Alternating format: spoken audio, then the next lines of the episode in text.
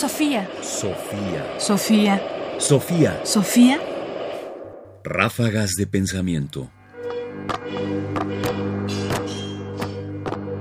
Ráfagas de pensamiento. Memoria para el futuro. Para recordar el 1968, elegimos este texto de Rosario Castellanos que se llama Memorial de Tlatelolco y que es un poema que reflexiona sobre los acontecimientos del 2 de octubre.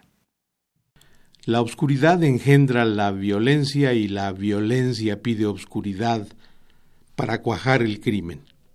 Por eso el 2 de octubre aguardó hasta la noche, para que nadie viera la mano que empuñaba el arma sino solo su efecto de relámpago.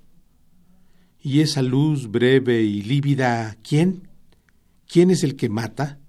¿Quiénes los que agonizan, los que mueren? ¿Los que huyen sin zapatos? ¿Los que van a caer al pozo de una cárcel? ¿Los que se pudren en el hospital? ¿Los que se quedan mudos para siempre de espanto? ¿Quién? ¿Quiénes? Nadie.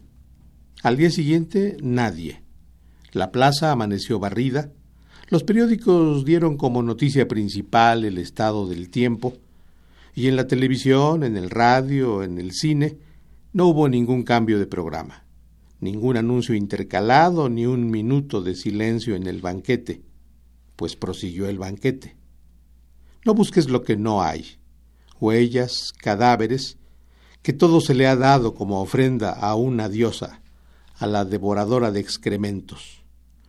No hurgues en los archivos, pues nada consta en actas. Mas he aquí que tocó una llaga. Es mi memoria. Duele, luego es verdad. Sangre con sangre, y si la llamo mía traiciono a todos. Recuerdo, recordamos. Esta es nuestra manera de ayudar a que amanezca sobre tantas conciencias mancilladas, sobre un texto iracundo, sobre una reja abierta, sobre el rostro amparado tras la máscara, recuerdo, recordemos, hasta que la justicia se siente entre nosotros. El memorial de Tlatelolco de Rosario Castellanos, que estaba estrechamente vinculada a la Universidad Nacional, a la Facultad de Filosofía y Letras donde enseñaba, escribió este memorial de Tlatelolco. Ráfagas de pensamiento.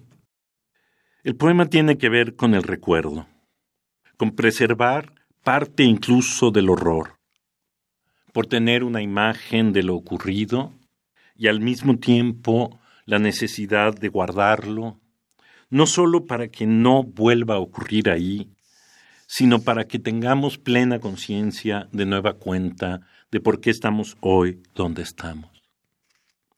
El 2 de octubre, como en general el movimiento del 68, no es anecdótico. Marcó un antes y un después en nuestro país y cuyas consecuencias 50 años después seguimos viviendo. Hay una historia de democratización que comienza de alguna manera en algún momento de 1968 y que en este año de 2018 alcanza un nuevo momento. Por supuesto, al calor de la discusión política es difícil caracterizar lo que estamos viviendo de forma definitiva, pero claramente es algo que al final parece ser una oleada o producto consecuente de un país que busca salidas no autoritarias y nuevas formas democráticas. Para eso sirve recordar, para no volver, para no regresar, para tener un futuro lejos de los horrores del pasado. Sofía. Sofía. Sofía. Sofía. Sofía Radio UNAM presenta Ráfagas de pensamiento. Más información en la página ernestopriani.com. Busca el podcast en www.radiopodcast.unam.mx diagonal podcast. Comentarios: Ernesto Priani Saizó. Producción: Ignacio Bazán Estrada. Sofía. Sofía. Sofía.